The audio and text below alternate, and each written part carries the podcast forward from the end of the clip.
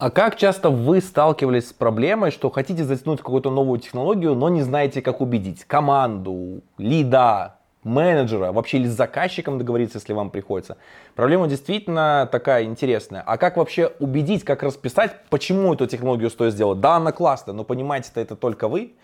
Я решил это обсудить с человеком, который прошел этот путь и вообще узнать, как в больших компаниях это строится. У меня сегодня будет классный гость, с которым мы все как раз это обсудим, и вы сможете вынести полезные советы для себя и понять, с чего начать такой стартовать процесс. Поехали!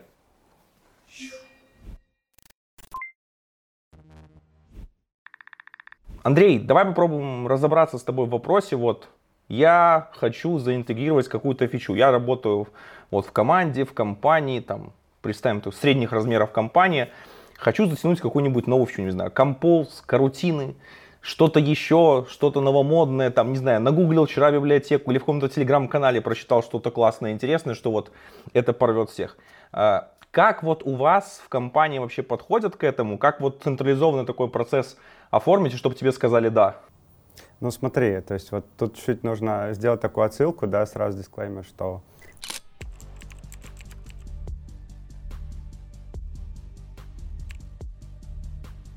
У нас компания чуть больше, чем, наверное, средняя, да, то есть у нас там на две платформы больше 150 разработчиков, поэтому и плюс сами разработчики еще делятся там на три категории, то есть это продуктовые разработчики в вертикальных горизонталях и платформенные, которые непосредственно а, занимаются еще developer experience некоторым. Вот, поэтому тут а, буду, наверное, давать какие-то советы, которые мы используем у себя, но можно будет применить а, в таких более а, простых, наверное, командах, стапах и так далее. А, что можно прежде всего посоветовать, наверное, человеку, который хочет какую-то технологию принести а, в компанию? Это полюбить технологию самому, да, то есть попробовать ее на сэмплах, на пэт-проектах, а, посмотреть вообще перед этим, наверное, даже а, а что за технология, кто ее сделал, там, сколько звездочек на GitHub и так далее, и так далее. То есть понятное дело, что в любой production-ready проект, да, какой бы величины он ни был, тащить что-то что только вчера вышло, ну, это достаточно рискованное решение. То есть понятно, что есть отдельные там кейсы, когда можно таким образом получить какой-нибудь фичеринг от там, Google Play или iOS, но я думаю, что это не наш кейс, да, там в случае с более такими сложными технологиями. Ну окей, смотри, технологию я поизучал, мне понравилось, все хорошо.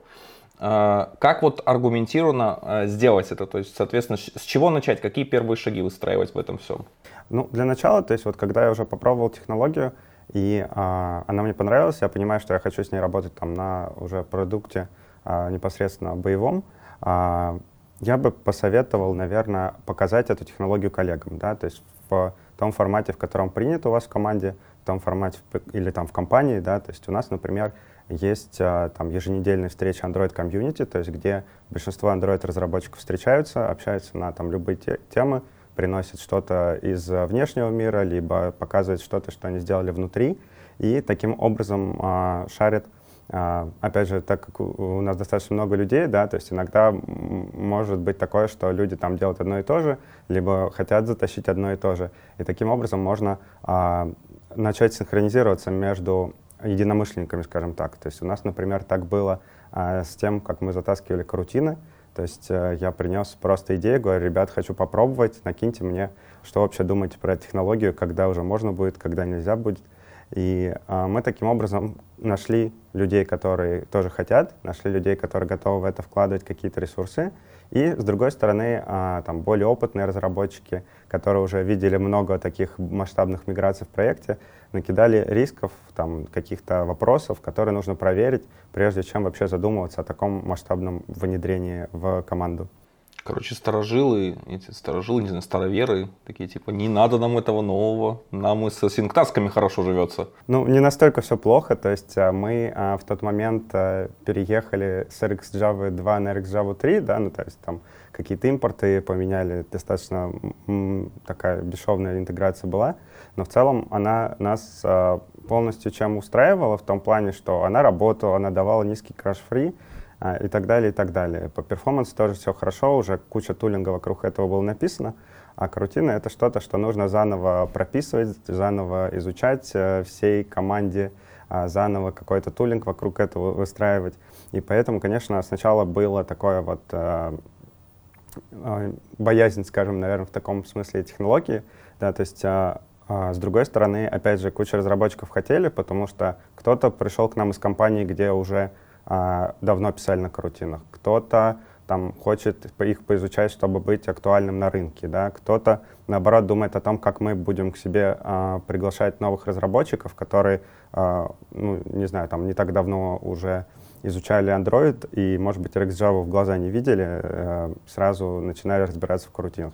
То есть это тоже вот такая технологическая актуальность, она имеет а, смысл, а, когда мы принимаем ту или иную технологию. То есть, мне кажется, сейчас вот такая же история будет с композом. В каких-то компаниях э, недавно прошла новость, что Google убрал туториал по э, XML да, в Start Android курсе или как это Не называется? туториал, там не совсем правильно. То есть у них на курсере были курсы по Android, типа там для изучения Android. И они просто убрали курс, который был на основе Android View и Kotlin.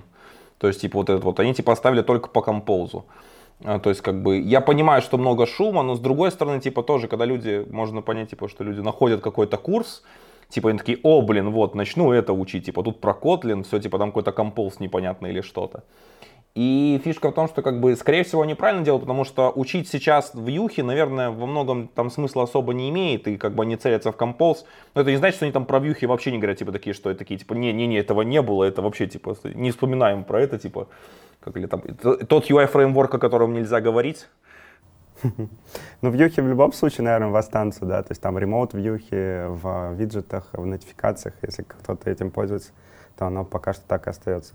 Вот. Ну а возвращаясь, например, к тому же кейсу, вот именно с обучением, то есть когда новые люди приходят, опять же, у меня полтора года назад был кейс, когда стажер пришел и выучил только Compose сразу, и мы ему тут показываем, ну вот смотри, а у нас тут layout, и тебе придется переучиваться на них. То есть, а, понятное дело, когда стажер, там легче, наверное, тут а, победить, в этом плане убедить его сдаунгрейдиться, скажем так. А когда уже нанимаешь, наверное, медлов, синеров, да, и они приходят с там композ знанием только, то будет чуть сложнее. Ну, это немножко, наверное, про будущее уже. То есть композ тоже мы чуть-чуть внедряем, пробуем в компании. Угу. Слушай, а у вас есть какая-то практика, когда вы хотите заинтегрировать какую-то технологию, ну или мигрировать на какую-то там с одной технологии на другую? Вот, какая-то практика оформления какого-то документа в виде как, ну, там, пропозла, где расписываются какие-то части? Да, на самом деле ты вот прям э, угадал наше э, направление в этом году, ну, в прошедшем получается. То есть э, у нас внедрили практику написания tech design review документа, это э, документ, который используется не только для мобилок, но вообще для всех, э, всей разработки в компании. То есть до этого, например, крупные вот э, enterprise high-load вот эти системы, да, которые там кучу нагрузки держат на бэкэнде, они проходили через а, так называемый архитектурный комитет. То есть когда собирались там senior разработчики, скажем так, и накидывали там на какое-то решение именно там с точки зрения архитектуры обычно. В мобилке архитектурных решений почти не использовали или использовали чуть редко. И поэтому, вот, например, когда мы затаскивали крутины, а, у нас стоял такой вопрос, а как правильно затащить вот такую крупную технологию, которая всех потрогает. И на самом деле вот Tech Design Review, да, TDR буду сокращенно называть, он решил эту проблему частично, потому что как минимум у нас появился формат документа, у нас появился формат договоренности о том, как мы его комментируем, в какие сроки, как добавляем ревьюверов, откуда вообще про них берем, узнаем.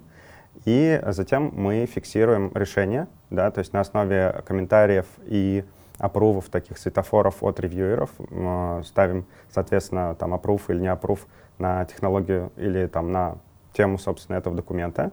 И можно это уже считать как то, что все приняли единогласный там, или если кто-то накидал там желтых флагов таких вот решений. А, то есть тут а, сильно помогает, конечно. А что в этом документе должно быть описано? Какие там основные секции? Тут а, зависит, опять же, то есть он а, имеет несколько шаблонов у нас, да, то есть в зависимости от того, что мы затаскиваем на каком уровне, то есть если что-то, что трогает приложение целиком, то это так называемый тяжелый шаблон, где а, прописаны такие пункты, как, а, например, а, какую проблему мы решаем. Ну, самый простой, да, то есть тут, а, наверное, похоже на такой расширенный формат pull request, да, то есть когда открываешь pull request человека, хорошо бы узнать, о чем он вообще пытался сделать. Вот. И потом смотрим, собственно, какая проблема была э, решалась, да, какие альтернативы рассмотрены, то есть если мы смотрим на какую-то библиотеку готовую, да, то есть иногда там коллеги, например, предлагают э, написать внутри свое решение, там, например, для пагинации, потому что там Paging 3 им чем-то не понравился, да, или другие альтернативы посмотрели. То есть тоже очень важно, прежде чем городить какой-то велосипед, э, посмотреть, а что вообще, проис... что вообще бывает на рынке, да, то есть если мы говорим там про Coroutine, RxJava, ну, понятно, что мы будем их между собой сравнивать. Затем, соответственно, есть пункт про решение, то есть э, смотрим, а вообще, что предлагает автор, что он хочет сделать. Опять же, если библиотека, то какую библиотеку, как ее использовать. Если там какое-то, опять же, это архитектурное э, изменение в проекте, то, соответственно, описание этого решения. А сценарий использования, опять же, зависит от того, что мы делаем цена, риски доп. работы. То есть мы тут а, стараемся заранее попробовать как-то уже собрать метрики, да, сколько нам будет стоить переход на эту технологию, а, какие риски мы не закрыли, не знаем, не пробовали, да, то есть, опять же, если возвращаясь к корутинам, а, то есть можно найти очень много таких начального уровня статей на Medium е, а, про то, как внедрили, все хорошо, погнали. И тут э, приходят, например, ребята из performance, говорят, а что будет, если вот на карутинах там 100 запросов э, в сеть э, параллельно отправить, да, там не переполнится ли э, garbage collector, ну, хип, хип банально в приложении, да, потому что уже э, там иногда out of memory мы встречали в работе, например. Вот. Ну и так далее, и так далее, да. А, соответственно, также рассматриваем roadmap, как мы будем технологию внедрять, как мы будем это решение внедрять, а, то есть с каких а, шагов начинать, как опробировать. При этом также смотрим на метрики успеха, то есть когда мы поймем, что достигли того, чего хотели. Опять же, если что-то большое внедряем, то можно это разделить на какие-то этапы, да, то есть делать не один вот документ на всю технологию, а делать вот один документ на каждый этап — и смотреть в начале следующего этапа на те метрики, которые мы хотели достичь э, в конце предыдущего. Ну и, соответственно, в конце у нас такой блок с вопросами, с э, комментами от ревьюеров, э, с самим списком ревьюеров, то есть для того, чтобы уже понять, кто что думает про эту технологию. И основная цель, как я уже сказал, этого документа, это постараться сделать это асинхронно, то есть чтобы можно было там в комфортном для каждого ревьюера режиме написать вопросы, поотвечать на эти вопросы, не повторяться опять же этими вопросами. Соответственно, вот тут такой э, текстовый формат немножко помогает. Слушай, а вы в чем пишете эти документы, там, не знаю, там, в Markdown через гид какой-нибудь или там Confluence, что-то еще, то есть каким образом? Ну, смотри, да, то есть э, тут тулинг немножко у нас развивается, начиналось все с Confluence, э, достаточно быстро мы поняли, что это не совсем удобно для вопросов, наверное, да, то есть э, были разные там предложения. У нас есть там отдельный канал, где мы обсуждаем, как улучшить этот инструмент, а, то есть в том числе там перейти вообще в Stash, э, в Git, э, соответственно, оформлять как pull request, например. Либо у нас есть внутренний дашборд сейчас с этими документами, и а, коллеги добавили уже туда возможность комментировать, возможность там написать в Markdown документ, возможность там комментировать. То есть постепенно вот этот tooling вокруг этого процесса, он улучшается. А, вот, ну, Тут, наверное, не так важно, какой документ, то есть э, можно начинать в, Google Доке вообще с комментариями или в каком-то другом доке онлайн шари, э, э, расшариваемом. И э, основной смысл это в том, что какие-то слова написаны, какие-то метрики, там, родмапы построены, и какие-то вопросы, ответы заданы. То есть тут вот именно э, попробовать вот так откалиброваться между разработчиками. Вот, а по какому принципу вот эти специалисты выбираются? Uh, у нас есть uh, матрица ревьюеров, то есть каждая часть uh, продукта, она записывает, кто за что, условно говоря, отвечает, кто от них может поревьюить, какой-то такой фронтмен, скажем так, команды.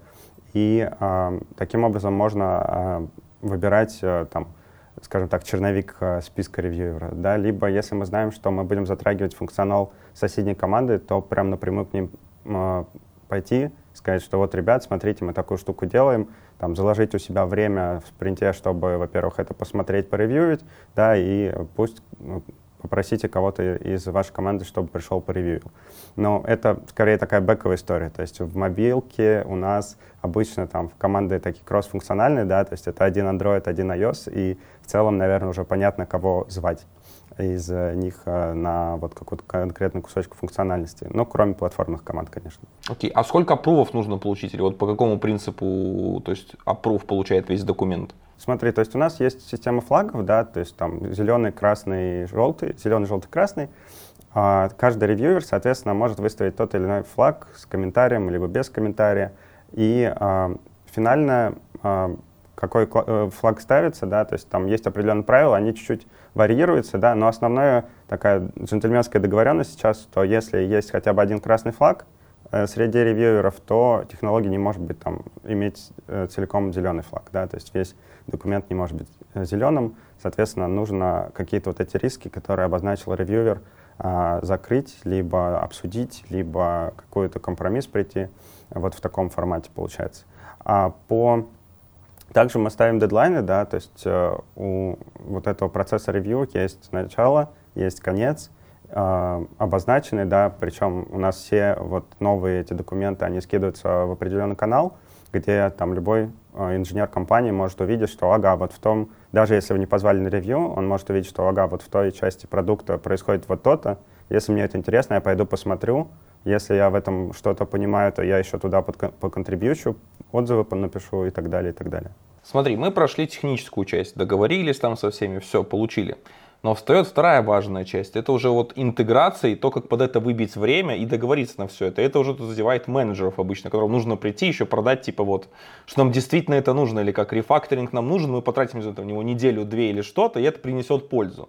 Но для них это как бы, ну, для них не всегда эта польза осязаема. То есть для них это потраченное время. И вот каким образом тут происходят договоренности? Тут э, можно, опять же, начать э, с тех процессов, которые есть у нас, как у большой достаточно компании, и о которых уже подумали платформные команды, чтобы убеждать менеджеров, и потом э, вернуться к тому моменту, когда таких э, инструментов не было, либо подумать о том, как это может происходить э, там, в меньшего масштаба командах.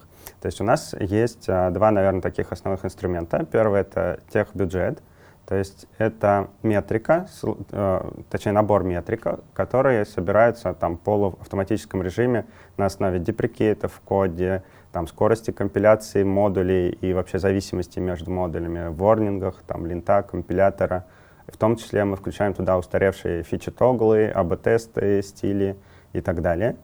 И а, дальше выводится какая-то метрика, да, которая тоже наверное, такой стиль покраски имеет, да, там светофоры, чтобы всем было понятно, что если красный, то надо срочно идти а, фиксить тех долг, если зеленый, то все хорошо. Есть даже синий, когда вот прям вообще без тех долгов пишем проект, и все замечательно. И эта метрика, она транслируется в целом в такую метрику команды.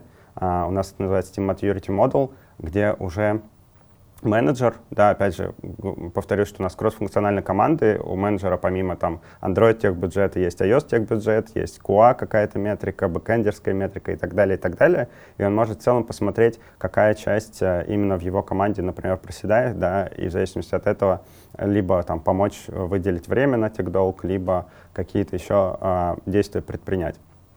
Вот. Ну, это опять же, если а, разработчик а, там Android, iOS, да, сам не посмотрел заранее на эти метрики и не подумал, что что-то надо сделать, либо его очень сильно загрузили. Ну, будем честны, мало кто эти метрики собирает. Вообще, наверное, такого вот прерогатива больших компаний, когда есть ресурсы, которые могут позволить себе это сделать, чтобы, типа, вот мерить это все и прям на поток поставить. Да, то есть у нас в какой-то момент возникло такое понимание, что непонятно, как э, там техдолг, например, э, как происходит работа с техдолгом в командах, где, например, разработчики э, мобильные не сильно опытные, да, не имели еще опыта формирования там бэклога своего техдолга, его оценки, его там продажи э, менеджера. И, наверное, вот с этой точки зрения э, этот инструмент помогает, да, но опять же, тут я скорее с такой стороны э, пользователя этого инструмента, да, то есть его делала команда мобильной архитектуры, и, э, скорее всего, они расскажут больше о том, каких целей конкретно они добивались. То есть, опять же, от того, что вот на большом масштабе возникают такие проблемы, там, неровности в каких-то а, отдельных частях продукта в отдельных командах да, исходит. Вот. А, второй инструмент, да, вот опять же, на таком масштабе, который мы используем, это а, тех проекты вообще, да, то есть, например, сейчас у нас Android весь переходит на новую архитектуру, мы договорились, сначала коллеги принесли эту новую архитектуру, тоже провели TDR, а, согласовали, что она в целом хорошая, потом они защищали, что все разработчики должны уделить какое-то, на, на самом деле, весомое количество времени в течение года, чтобы перевести свои экраны на эту архитектуру. И это решение, оно защищается там перед CTO, перед там ключевыми техническими менеджерами компании, да, приводится, соответственно, туда цели, зачем мы это делаем, приводятся риски. То есть это еще более сложная, наверное, защита, чем у обычной TDR-технологии. Вот. То есть тоже такой а, подход существует, именно вот как а, затащить такую уже более ну, весомую технологию более сложно. А, ну, это у нас, да, то есть тут могу, наверное, а, какими-то рекомендациями поделиться, как это сделать а, в командах, где нет таких проблем, да, чтобы внедрять такие сложные инструменты, то есть когда это там считаемое количество разработчиков, да, и нужно выделять время на техдолг. То есть обычно тут, наверное, есть два таких способа. Либо мы договариваемся с менеджментом, неважно, с техническим менеджментом, либо там с продуктовым менеджментом, что у нас есть там какой-то процент времени на техдолг, да, то есть там 20-30, в зависимости от того, а, какие сейчас задачи стоят перед командой. А, в рамках этого времени, да, команда разбирает свой техдолг.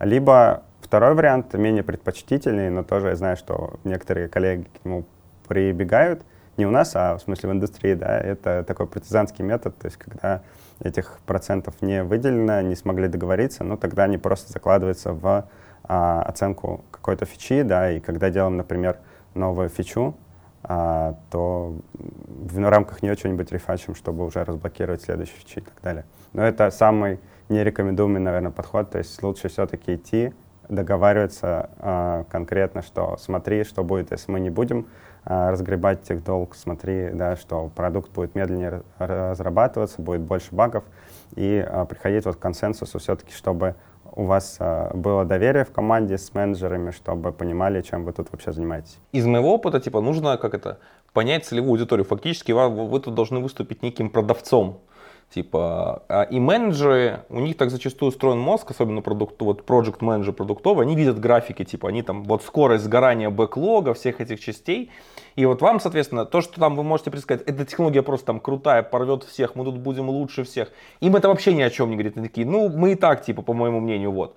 Но если вы прямо сможете их убедить в том, что типа потраченное время, там, не знаю, вот типа вы там заложите на технологию там адаптации там месяц-два, что там, не знаю, в перспективе там 4-6 месяцев она позволит вам ускорить сгорание бэклога или там убрать кучу багов или какие-то другие вещи сделать. То есть это вот четкий аргумент. То есть попробуйте привести им четко, зачем им нужно, это вот пример инвестиций. Точно так же, когда, я не знаю, если вот с инвестициями играетесь, попробуйте сделать так, типа, что вот, как бы, вот вы вкладываетесь во что-то, такие, окей, я сейчас сюда положу денег, а что это мне принесет там через 3 месяца, через 4, через 6? Вот примерно так же с менеджером нужно, типа, как вот с инвестициями, то есть вы им продаете, типа, фактически они как они примерно как вот вы стартап мини, который хочет затянуть новую технологию, а они инвесторы, которые вкладывают в это время. Они должны понять, что они из этого вынесут. И примерно таким образом продавайте их. Это вот хороший, верный способ, типа, чтобы им все это донести. Потому что если еще менеджеры бывают, которые вышли из технарей, с ними проще договориться, они это понимают. То есть, ну, бывает, часто бывает так, что project, продукт менеджеры это люди, которые имеют отношение к технологиям. Но те, кто, в принципе, никогда к технологиям отношения не имел, вот с ними сложнее все это продается.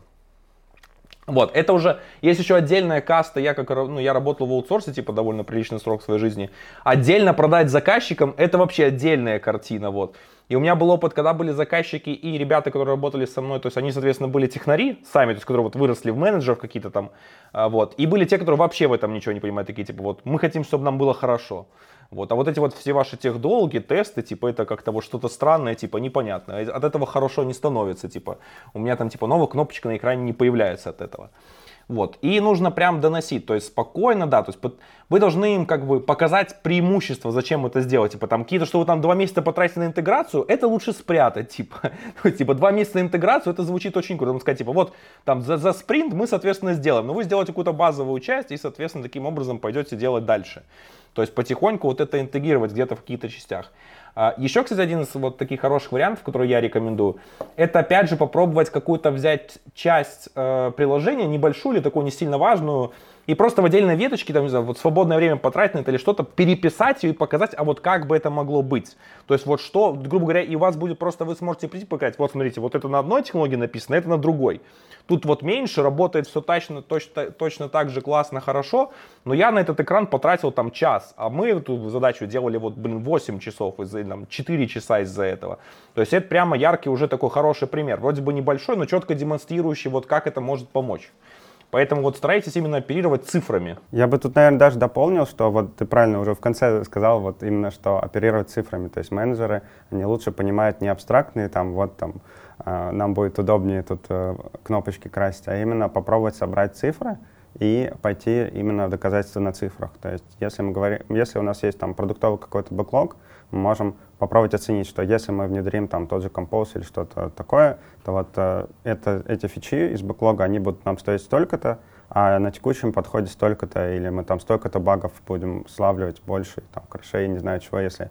Особенно это, наверное, актуально при рефакторингах, когда очень большая кодовая база в Legacy таком состоянии, и каждое добавление новой фичи, оно отламывает что-то из предыдущей.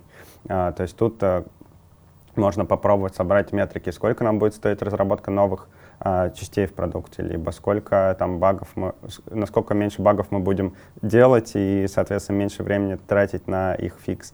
Либо а, если мы говорим про какие-то... Вообще в идеале бы подвязать на продуктовые метрики, которые а, могут быть важны бизнесу. То есть в том числе, например, а, как-то доказать, что метрики перформанса тоже важны а, для приложения, да, и если у нас там что-то не, не скроллящееся, лагающее, то, возможно, там что-то вот новое, там многопоточка, новый UI-фреймворк, да, поможет с ней, если решить, то поможет поднять и продуктовые метрики, они будут просто меньше плеваться от такого приложения. Но это уже совсем какой-то запущенный фантастичный кейс, да, до которого, я надеюсь, у вас приложение не дошло. Ну, слушай, мелких компаниях на самом деле не упирают на это. Мелкие компании зачастую типа идут в экономию любой ценой, типа, что вот фича сделана, а качество или там, потом грубо говоря, то, что как снежный ком, который за всем этим копится, за скоростью реализации, он, соответственно, ну, это же когда-то потом случится, не сейчас. Вот когда случится, тогда, соответственно, и будем решать. А это, как, к сожалению, типа из практики доказывает, ну, по крайней мере, мои многолетние, всегда уже решать становится довольно непросто э, и намного дороже. Если вообще, типа, это можно решить какими-то, там, скажем, измеримыми способами, чтобы не совсем все обрушить. Ну да, то есть это в целом скорее про приложение, которое играет в долгую, которое там уже давно существует, наверное, на рынке и долго еще планирует существовать. То есть, понятно, если это стартап, если это аутсорс какой-то, то тут намного-намного сложнее что-то такое придавать, и, наверное, для них совет это начинать с чего-то нового, но переписывать там приложение и так далее, когда в новую компанию продали его, я не знаю. И вот опять же, типа, есть такая поговорка хорошая, типа, не бывает более долгого, долгоиграющего решения, чем временное. Да, это тоже правда. Ну, то есть, поэтому, наверное, вот если бы стартовать новый проект, то нужно несколько раз подумать, на чем мы его будем стартовать. А еще, с одной стороны, вот, э, когда я продавал технологии лично, у меня был, это, опять же, типа вопрос ее репутационный. Потому что сейчас мы знаем, в принципе, особенно между крупными компаниями, с компаниями поменьше, идет борьба за кадры. И разработчики, э, когда меняют работу, конечно, им очень интересно то есть, пойти поработать с какими-то новыми э, фичами, новыми технологиями, и, в принципе, то есть, как бы, репутационно, когда ты, там, не знаю, все твои конкуренты основные по найму используют современный стек, как бы, имеют в этом преимущество, а ты там продаешь все старый стек, которым люди уже не хотят работать, это тоже может играть свою определенную роль. Здесь мы как там, ну, пиарная и наймовая история. Да, это на самом деле один из аргументов, который мы использовали, когда аргументировали карутины.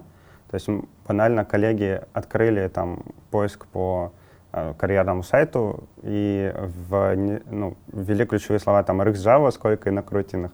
И мы смотрели, причем даже в динамике, да, то есть там между двумя встречами прошло достаточно много времени, и посмотрели, что идет сильный переток из там RX Java в крутины, и в целом на тот момент они там около 50 на 50 составляло количество таких вакансий, да, но и постепенно оно, соответственно, перетекало в сторону крутин. То есть это тоже было одним из аргументов, что мы думали не только, ну, мы думали на самом деле о многих вещах, то есть о перформансе, о developer experience, но и в том числе мы думали про то, как нанимать нужно будет новых разработчиков команду. Слушай, ну я тут еще, видишь, как историю мерил, типа, когда люди заходят, обычно рекрутеры, когда с ними общаются, или вот люди там отсеиваются, или даже какие вопросы задают. Очень часто были вопросы касательно типа вас там, не знаю, там, вы используете Compose, вы используете карутины, вы используете Kotlin Multiplatform там, или какие-то там другие, соответственно, технологии, вот, а где там, или, или даже старались, типа, или при, приходили, когда прям рекрутерам говорили, вот, я хочу пойти на проект, где вот есть эти технологии, типа, там, на старом стеке я не хочу сидеть. И это, опять же, типа, с одной стороны, показывает четкий интерес людей и, ну, и возможность, опять же, нанять человека, типа, что можно ли ему предложить то, что куда он согласится, то есть, да, какие-то моменты можно залить деньгами, но даже деньгами, то есть у них есть особенность, что ты можешь насыщаться, и, соответственно, все равно потом захочешь уйти куда-то лучше. А, при, а энтузиастов, которые вот готовы прийти, типа, что-то затаскивать, они, может, и бывают, но вопрос, дадут ли им вот это им затащить, типа, спокойно все, когда вот они столкнутся с реальным проектом.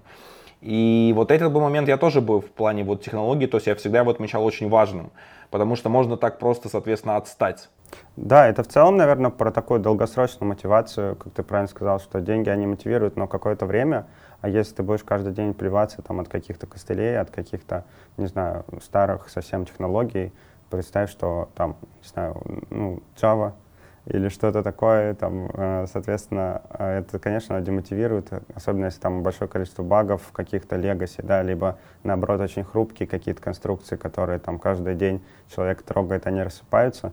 У нас не так, но я просто представляю такой мир, и, а, конечно, это может очень сильно демотивировать разработчиков, и это, наверное, одна из причин, которые тоже можно использовать для там, обоснования каких-то рефакторингов, каких-то библиотек и в целом слежения за тех долгом в команде. Ну тут единственный момент такой, видишь, неприятный, что для бизнеса это фактически им нужно следовать моде, чтобы нанимать людей, хотя фактически технологически им это не совсем нужно.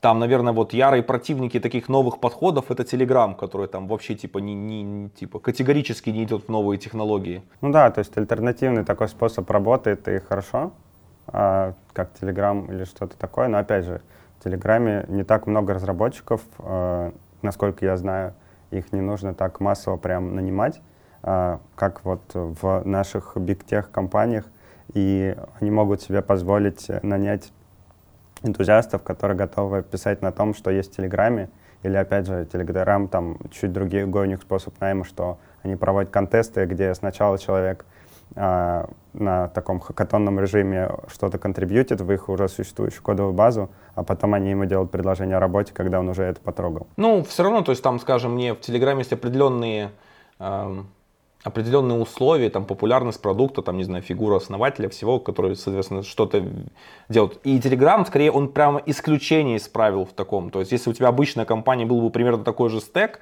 там, со средней популярностью приложух или вообще там неизвестной, то найм, ну, у них проблемы были бы точно. То есть, скажем, тут у них есть определенные вещи, которые позволяют им вытягивать это. А, давай теперь немножко поговорим про миграцию. Вот смотри, мы технологию приняли, договорились с всеми, а как стартует процесс миграции, как его правильно делать начинать, ну или внедрение, то есть смотря в зависимости от того, как, что за технологию мы взяли. Да, то есть опять же, ты правильно сказал, что очень сильно зависит от а, технологии, которую мы внедряем. Да? То есть мы давайте представим такую большую технологию, которая затрагивает там большую часть приложения, то есть это либо переход на новую архитектуру, либо переход на новую многопоточку, либо там переезд с натива там, на Kotlin Multiplatform, например. То есть э, первое, что э, нужно сделать, да, то есть уже когда мы посмотрели на технологию, когда мы попробовали ее там на pet-проекте либо в отдельной ветке, когда мы доказали, что мы точно туда хотим, то есть оценили все риски, оценили все, не знаю, там недостатки, если есть у этой технологии, э, примерно какой-то ну, мы сейчас обсуждаем как раз тот roadmap, который мы будем а, тут использовать при доказательстве этого решения. А дальше нужно, наверное, выбрать какую-то фичу. Тут, кстати, два есть подхода, да, то есть мы можем либо, а, если очень сильно верим в эту технологию, что она нам не помешает а, сделать фичу вовремя, а, попробовать на новой фиче, да, то есть сразу ее разрабатывать на этой новой технологии, либо если мы сомневаемся и есть шанс, например, что мы эту технологию все-таки после апробации такой не примем, а, либо решим, захотим откатить, либо захотим сравнить с текущим технологией, да, то тут можно поработать над существующей фичой, а, и в том числе, например, а, попробовать через АБ сравнить нативно, э, сравнить старую реализацию и новую реализацию. когда мы этот э, выбор сделали, да, то есть, опять же, тут нужно аккуратно подойти к выбору э, фичи, да, то есть, чтобы, скорее всего, иметь смысл взять фичу, которая будет более-менее изолирована, да, от других кусочков приложения, чтобы, условно говоря, вот в случае с крутинами, да, там есть э, бандинги на RX, и это достаточно бесшовно происходит, но если какая-то более сложная вербозная технология, э, где нету такого хорошего интеропа, то, опять же, ради одной фичи ее переписывания, переписывать еще половину приложений нам, естественно, не хочется. Вот, то есть тут тоже нужно аккуратно как-то вот отделить одно от другого. Возможно, даже, э, например, вот в случае с архитектурой, переход на новую архитектуру, имеет смысл сначала там выделить эту фичу в модуль, да, то есть, опять же, изолировать контракт, изолировать какие-то вот такие вещи. Дальше э, мы, соответственно, пробуем, да, самый интересный мом- момент, э, момент реализации, когда мы уже ее попробовали, желательно посмотреть какие-то сложные э, корнер-кейсы, да, то есть понятно, что на фиче там с одним экранчиком, одним запросом в сеть, скорее всего, технология любая не развалится, даже самая там плохая, плохо перформантная и так далее, да, то есть э, попробовать подобрать э, тут какую-то э, сложность, да, чтобы либо искусственно, если мы не можем ее продуктово подобрать, чтобы потрогать, опять же, пощекотать себе нервы на этой технологии. И в конце мы, э, ну, то есть это уже получается как второй наш этап э, принятия этой технологии, да, то есть после первого теоретического, вот этот второй практический, э, соответственно, смотрим на те метрики, если мы их э, заранее предусмотрели, которые мы ожидаем от этой миграции, и дальше постепенно смотрим, как остальную часть проекта мы будем переводить на эту технологию. То есть тут тоже, опять же, есть несколько разных способов, как это можно сделать. Слушай, один из подходов, который есть в интеграции новых технологий, это через АБ-тесты. Опять же, типа там, если особенно есть хорошая модульность, типа, что фичу какую-то технологию заинтегрировали, и, соответственно, сделать АБ и посмотреть, типа, как она будет работать, что там происходит. Ну, если она, соответственно, может как-то повлиять на, там, на метрики пользовательские. А, то есть в твоей практике было подобное? Да, вот как раз э, я тут проговорился, наверное, что нативная не нативная реализация. Мы на самом деле пробовали э, Kotlin Multiplatform на продуктовой фиче, да, то есть поменять все э, слои, там, начиная от сетевого вместе с сетевым до UI, то есть оставлять только нативный UI. И мы запускали в прод на существующей фиче, то есть э, мы рядом положили мультиплатформенную реализацию через АБ. То есть у нас был основной консерн по а, там, iOS, да, ну, то есть, понятно, из-за структуры, из-за а, того, как работает вообще в целом Kotlin Multiplatform. И а, плюс у нас, э, ну, опять же, большая компания, много своих инструментов, да, то есть у нас свой инструмент для ABS с а, кучей уже готовых перформанс-метрик, а, на которые мы можем смотреть, ориентироваться и так далее, да, в том числе там продуктовые метрики смотрели, то есть если бы у нас что-то пошло не так, они бы там прокрасились а, в красный и, а, цвет. И в итоге а, мы могли вот переключаться между нативной и кроссплатформенной реализацией, смотреть, что в целом у нас эксперимент серый, то есть это значит, что он не лучше а, по там перформансу или чему-то еще, но и самое главное для нас, что он не хуже, потому что многие там коллеги, например, боялись, что а, КМП там даст какую-то просадку, например, в iOS, как другие кроссплатформенные решения, с которыми они сталкивались до этого. А какие параметры вы замеряете в рамках вот такого АБ-теста? Мы, ну тут смотри, то есть тут, э, наверное, лучше будет а, поговорить с нашей командой перформанса.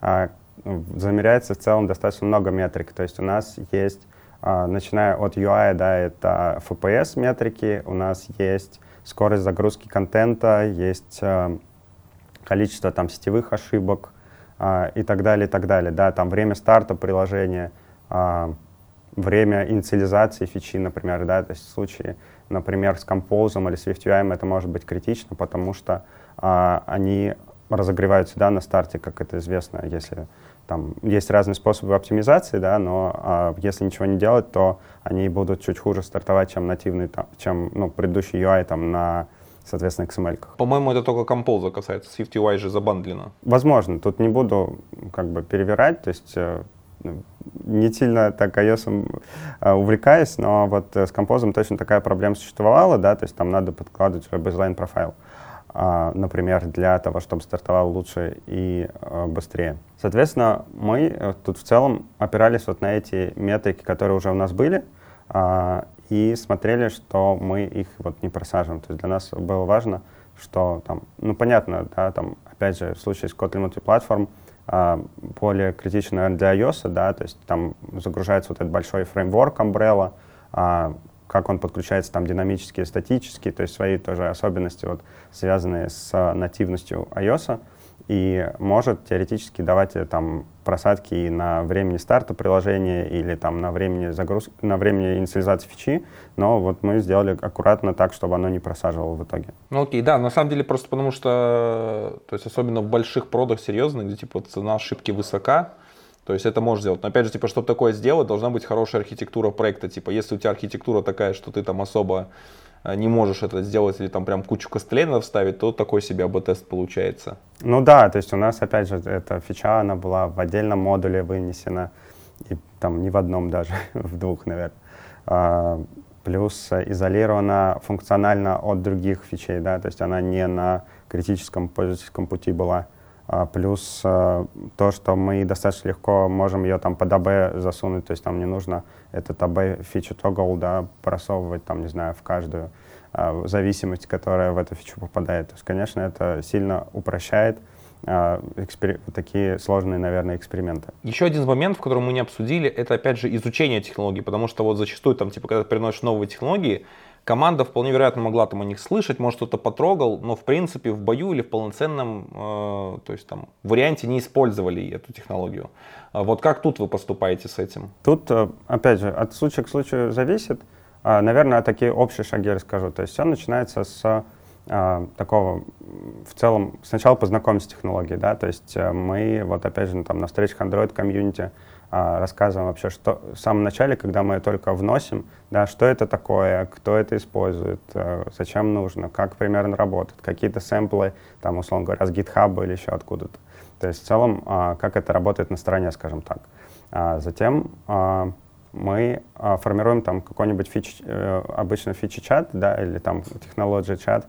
Обычно это у нас как-то принято называть там например, routines enjoyers, да, то есть enjoyers, в смысле люди, которым нравится технология, которые за то, чтобы ее втащить, а, там, соответственно, обычно собираются люди, которые уже имеют какой-то опыт с этой технологией. Там, на проде ли, в пэт-проектах ли, там, либо просто много инвестировали время в то, чтобы ее почитать, посмотреть и так далее.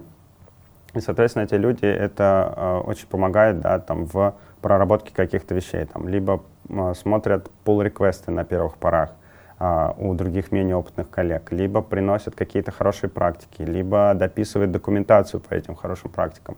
То есть а, это получается вот такие двигатели, наверное, технологии, да, и очень важно их вовремя найти еще, да, там, до внедрения, до, наверное, вот какого-то согласования этой технологии, а, либо если, опять же, Э, масштабировать э, назад да, на более мелкие компании, на более мелкие команды. А этим человеком должны быть вы, как такой евангелист технологии, да, который ее достаточно прощупал, посмотрел и может про нее рассказывать.